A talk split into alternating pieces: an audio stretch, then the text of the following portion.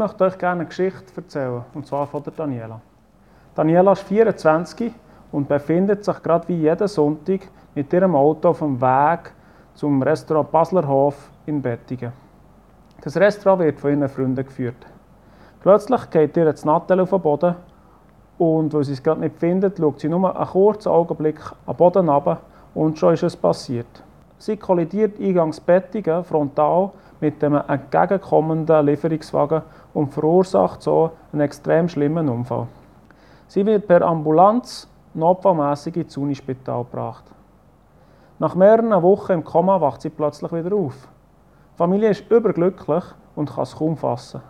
Doch zum Erschrecken von ihrer Familie, ihren Freunden und ihren Angehörigen kann sie sich nur noch an Sachen vor dem Unfall erinnern. Es ist für sie also immer noch der 7. Januar 2021. Jeden Tag wacht sie auf und denkt, es sei der Sonntag, der 7. Januar, und fährt mit ihrem Auto ins Restaurant zu ihren Freunden.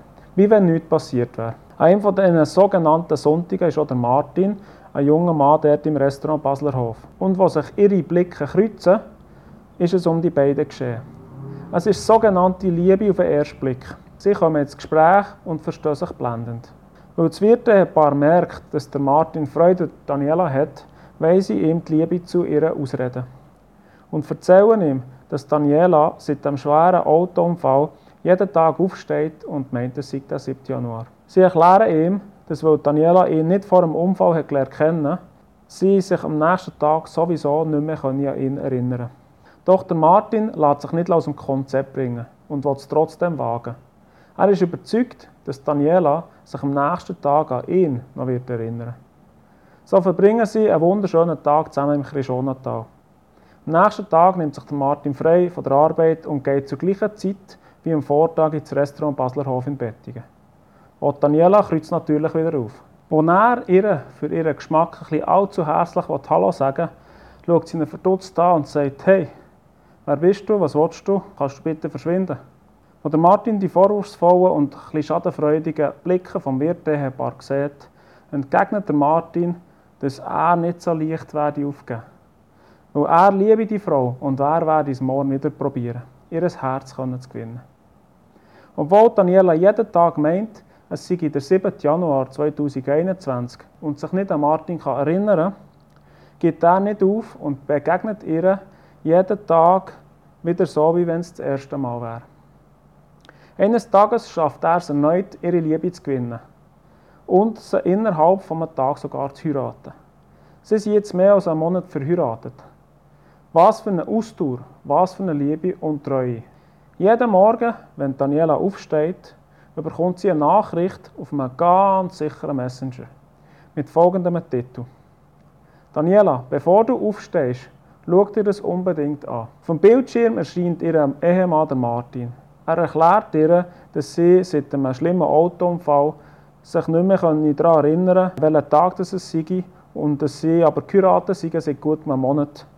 Und er sie über alles liebe und sich riesig auf einen neuen Tag mit ihr freue.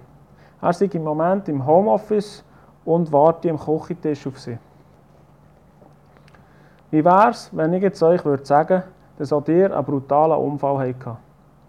Dass wir, du und ich, die Daniela sind seit unserem Unfall, der grössten Massenkarambolage auf der Welt, einem Sündenfall, der jedoch nicht durch ein abgekehrtes Nattel ist ausgelöst wurde, sondern durch die Tatsache, dass wir Gott sind untreu wurden, hat sich auch unser Leben massiv verändert.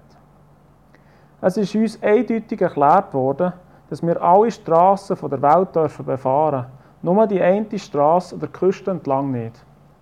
Dort sollen wir uns fernhalten. Es ist uns bewusst gemacht worden, dass wir von dieser Straße nicht werden lebendig zurückkommen. Es war uns also klipp und klar, gewesen, dass die Straße sicher Tod wird führen. Doch hat uns die Schlange von dieser einen verbotenen Straße erzählt und so davon geschwärmt, wie toll sie sei. Es sei die schönste Straße auf der ganzen Welt. Gott will nur nicht, dass die geniale Straße, die sich so wunderschön an der Küste entlang schlängelt, auch befahren wird. Und Gott, der Rennmeister, sie nicht mehr nur noch für sich alleine hat. Man könnte die Straße auch Route 666 nennen und der unterstützende Rennstall Deadpool. Und weil der von dieser Straße so beeindruckt war, so wollte sein wie Gott und glaubt hat, dass Gott ihr das Beste vorenthalten will, ist sie zusammen mit dem Adam und der ganzen Menschheit auf die Straße vom Tod eingebogen. Wir finden die Geschichte im Original in der Bibel im ersten Buch Mose, Kapitel 3. Der Adam hat von Gott ganz klar gewusst, dass an dem Tag, wo er vom Baum von der Erkenntnis vom Guten und vom Bösen wird essen, er muss sterben. Wo Eva von der Schlange versucht wird, ist der Adam dabei und schweigt. Übrigens gibt es zu diesem Thema ein gutes Buch, das heißt Das Schweigen der Männer. Der Adam erinnert Eva nicht daran, dass Gott noch immer der gütige Gott ist, was gut meint mit ihnen und ihnen nichts vorenthalten will. Ihnen alles im Überfluss gibt und sie bloß vor dem Unglück und vor dem Tod bewahren Adam hat vergessen, Verantwortung zu übernehmen. Sich und seine Frau daran zu erinnern, was Gott ihm noch vor der Erschaffung von seiner Frau befohlen hat. Er hat vergessen, Eva daran zu erinnern, was ja auch sie eigentlich gewusst hätte, nämlich, dass sie die Frucht nicht dürfen essen. Durch Adam sind wir nicht nur von Geburt an auf die Straße, die in den Tod führt, gesetzt worden, sondern wir haben auch das Grundmisstrauen Gott gegenüber geerbt bekommen. Dazu kommt, dass wir die Vergesslichkeit, sich nicht daran zu erinnern, wie gut Gott mit uns meint, vom Adam haben mitbekommen. Das Misstrauen Gott gegenüber erleben wir bis heute. Wie oft haben wir schon die Güte und die treue Fürsorge von Gott im eigenen Leben dürfen erfahren. Wie oft haben wir schon kleine, aber auch größere bis grosse Wunder dürfen erleben, sei das bei uns oder bei Bekannten von uns. Und hadern trotzdem an der Güte von Gott, ja bisher an seine Existenz. So ist es sicherlich nicht falsch, wenn wir uns zu unserer eigenen Gedächtnisstütze und Erbauung die Erlebnisse und Wunder mit Gott schriftlich festhalten und immer wieder uns daran erinnern. Unsere Vergesslichkeit über Gottes Treue und Güte wird dadurch genährt, dass wenn wir Probleme haben, versuchen sie selber zu lösen. Statt auf Jesus zu schauen und ihm zu vertrauen, wie gut er mit uns meint und treu an unseren schweren Stunden für uns da ist. Wie schnell lassen wir uns doch wegen unserem Misstrauen Gott gegenüber von Problemen ablenken und vergessen dabei Gott und wer er ist. So gleichen wir doch oft der Daniela, die täglich vergisst, wer ihr geliebt ist. Auch wir vergessen schnell, wer unser geliebt ist, wer unser Gott ist. So ähnlich ist es auch beim Petrus, einem Schüler von Jesus. Eines Tages hat Jesus seine Jünger per Boot ans andere Ufer vom See geschickt. Er ist noch bisschen zurückgeblieben, um alleine auf dem Berg zu beten. Als Nacht ist geworden und ein schwerer Sturm ist aufgekommen, sind die Jünger weit draussen auf dem See. Gewesen. Früh am Morgen kommt Jesus auf dem Wasser zu ihnen. Als Jesus merkt, dass sie ihn für ein Gespenst halten, beruhigt er sie. Da ruft Petrus zu ihm: Hey, wenn du wirklich Jesus bist, dann lass mich zu dir auf dem Wasser kommen. Jesus hat ihn zu sich gerufen. Und so ist der Petrus ihm auf dem Wasser entgegengegangen. Doch, als er den starken Wind hat gesehen hat er Angst bekommen und hat angefangen versinken. Er hat gerufen: Herr, Hilf mir! Jesus hat ihn gepackt und sagt, hast du so wenig Glauben? Vertrau mir doch! Nachher sind sie ins Boot eingestiegen und der Petrus hat zu Jesus gemeint, du bist wirklich Gottes Sohn. Es waren also nicht einmal grosse Wellen, wie ich es mir immer vorgestellt habe, wo der Blick von Petrus weg von Jesus genommen sondern es war ein Geräusch. Als Fischer hat er allzu gut gewusst, dass starker Wind auch grossen Wellengang wird mit sich bringen ist es bei uns nicht auch oft so, dass wir durch Nebengeräusche, in welcher Form und Intensität auch immer, aufhören, auf Gott zu schauen. Bei diesem Erlebnis hat Jesus den Jünger eine der wohl wichtigsten Lektionen lernen Schau auf einen treuen Gott und nicht auf die Umstände oder deine eigene Kraft und Fähigkeiten. Wie auch Petrus haben wir unsere angsteinflößenden Geräusche, die wir nur allzu gut kennen drohenden Wellen vom Alltag, die uns von Gott ablenken wollen. Vielleicht sind es Wellen, wo man, man wieder Wind nicht sehen kann oder die unsere Augen nicht erfassen können. Aber wir spüren die pure Kraft, die sie in unserem Alltag haben. Was sind deine Ablenker? Deine Wellen, die deinen Blick von Gott wegnehmen. Und wo schaust du auf deine eigenen Stärken und Schwächen, anstatt auf Jesus? Fällt es uns nicht oft darum schwer, Gott zu vertrauen weil wir sehen, dass wir Menschen nicht gerade vertrauenswürdig sind. Die Welt um uns herum ist nicht geprägt von Treue. Ja, es ist nicht das Modewort oder das Wort von 2020. 40% der geschlossenen Ehen in der Schweiz werden geschieden. Doch die gute Nachricht ist, dass es nicht bei uns aufhört und schon gar nicht erst anfängt. Nein, es fängt bei Gott an und hört auch bei ihm auf. Paulus sagt dazu im 2. Timotheus 2,13: Sind wir untreu, so bleibt er doch treu, denn er kann sich nicht selbst verleugnen. Gott ist treu. Treu liegt in seinem Wesen. Er kann gar nicht anders als treu sein. Er kann und will sein Wesen nur wegen unserer Untreue von uns Menschen nicht aufgeben. Paulus sagt dazu, wenn einige untreu geworden sind, sollte ihre Untreue etwa die Treue Gottes aufheben? Das sei ferne. Gott ist und bleibt treu. Er steht zu seinem Bund, den er mit dem Volk Israel geschlossen hat. Auch wenn das Volk ihm ist untreu wurde, so bleibt er treu.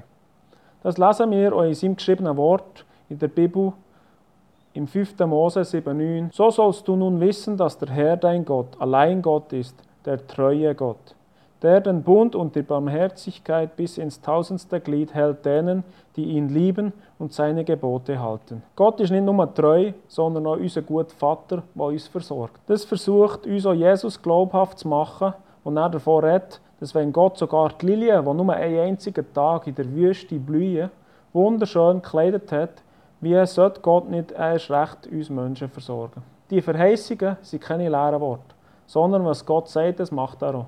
Das Zeichen von Gottes Treue gegenüber den Menschen dürfen wir noch heutzutage in der Natur erkennen. Jedes Mal, wenn wir am Himmel einen Regenbogen sehen, dürfen wir wissen, dass Gottes Versprechen, das er am Noah und allen Lebewesen hat gegeben dass er nie mehr eine Sinnflut wird kommen, die die ganze Menschheit vernichtet, immer noch gilt.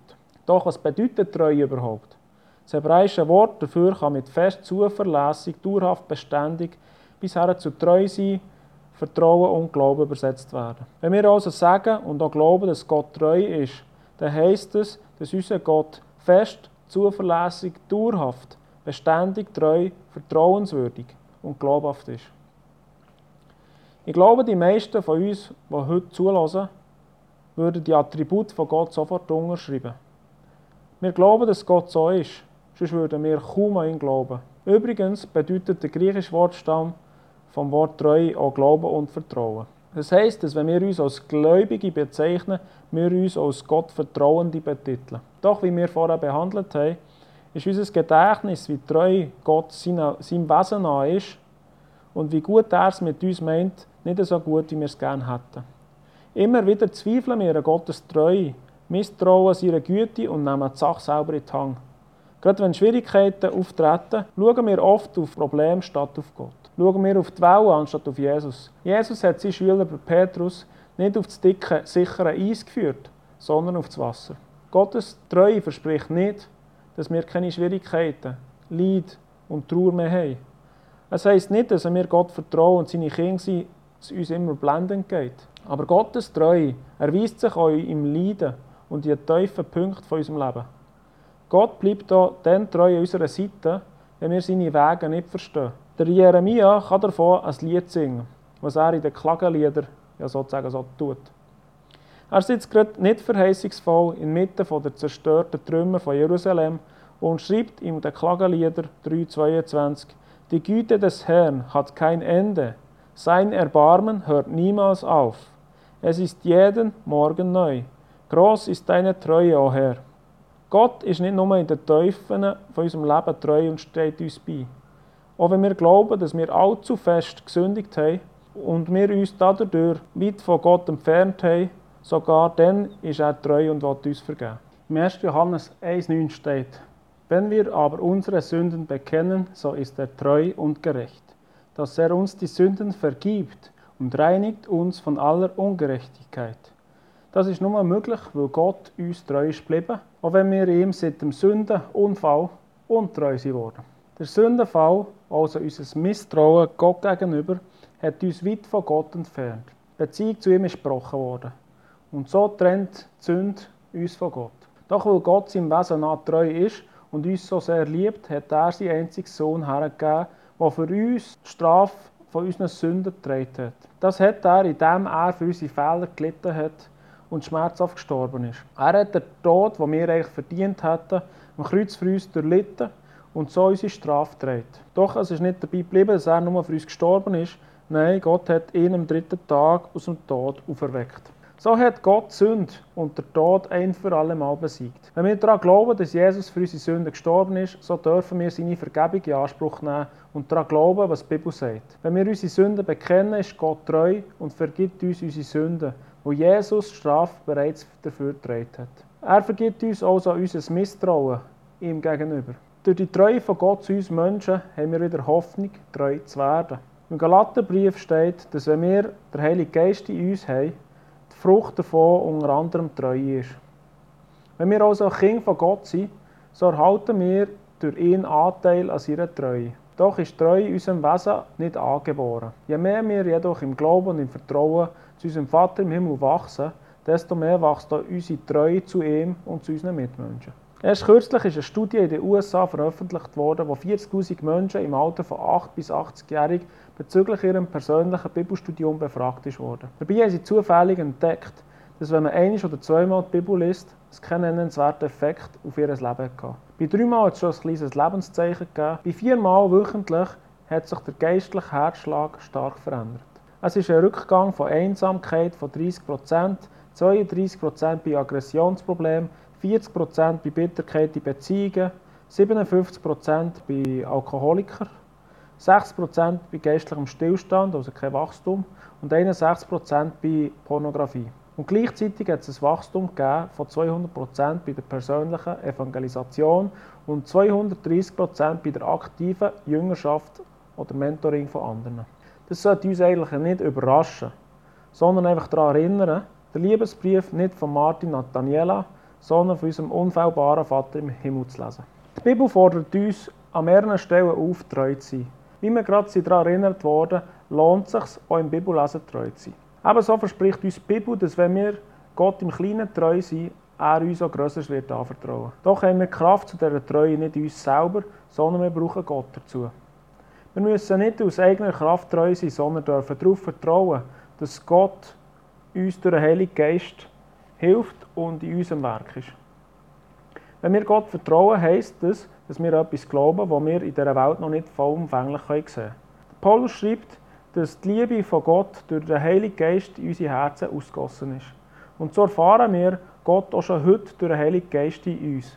Wir dürfen sicher sein, dass in Erfüllung wird gehen, auf was wir Glaubenden hoffen. Nämlich auf das ewige Leben in Ewigkeit, in der Gegenwart von unserem lebendigen und liebenden, treuen Vater im Himmel. Dabei ist es gut zu wissen, dass wir im Glauben nicht alleine unterwegs sind, sondern dass wir Glaubensgeschwister haben, wo wir zusammen unterwegs sein und einander an die wunderbare Treue von Gott dürfen erinnern und auch sollen. Doch, weil wir von dieser Erinnerungsschwäche, wir können es auch geistlich Alzheimer nennen, nicht alleine befallen sind, sondern zu unserem Nachbar, sei das Stuhl oder Bildschirm, ähm, sehr wahrscheinlich ähnlich geht, ist es unsere Verantwortung, uns gegenseitig daran zu erinnern, wer Gott ist und wer wir in ihm sind. Wir sollen uns also nicht wie der Adam verhalten, wo die Eva ihrem Misstrauen Gott gegenüber nicht an seine Güte hat erinnert. Sondern wir wollen Verantwortung im täglichen Miteinander, auch in der Familie, im Gemeinsleben oder im Beruf wahrnehmen. So wäre es genial, wenn in den täglichen Situationen nicht der Zweifel an Gottes Güte und Treue oder sogar Existenz, sondern weil wir einander helfen und daran erinnern, zu wissen, um Treue und Güte von Gott kann siegen. Dass wir einander helfen, den Blick auf Jesus zu behalten und uns nicht durch noch so starke Windgeräusche einschüchtern und ablenken, sondern unser Fokus die liebenden Augen von Jesus sind. Wie auch Daniela jeden Morgen gegen ihre Vergesslichkeit, dass sie die Geliebte von Martin ist, eine Message überkommt, so können ja wir den Liebesbrief von unserem geliebten Vater im Himmel, Bibel, jeden Tag als unsere Gedächtnisstütze lesen.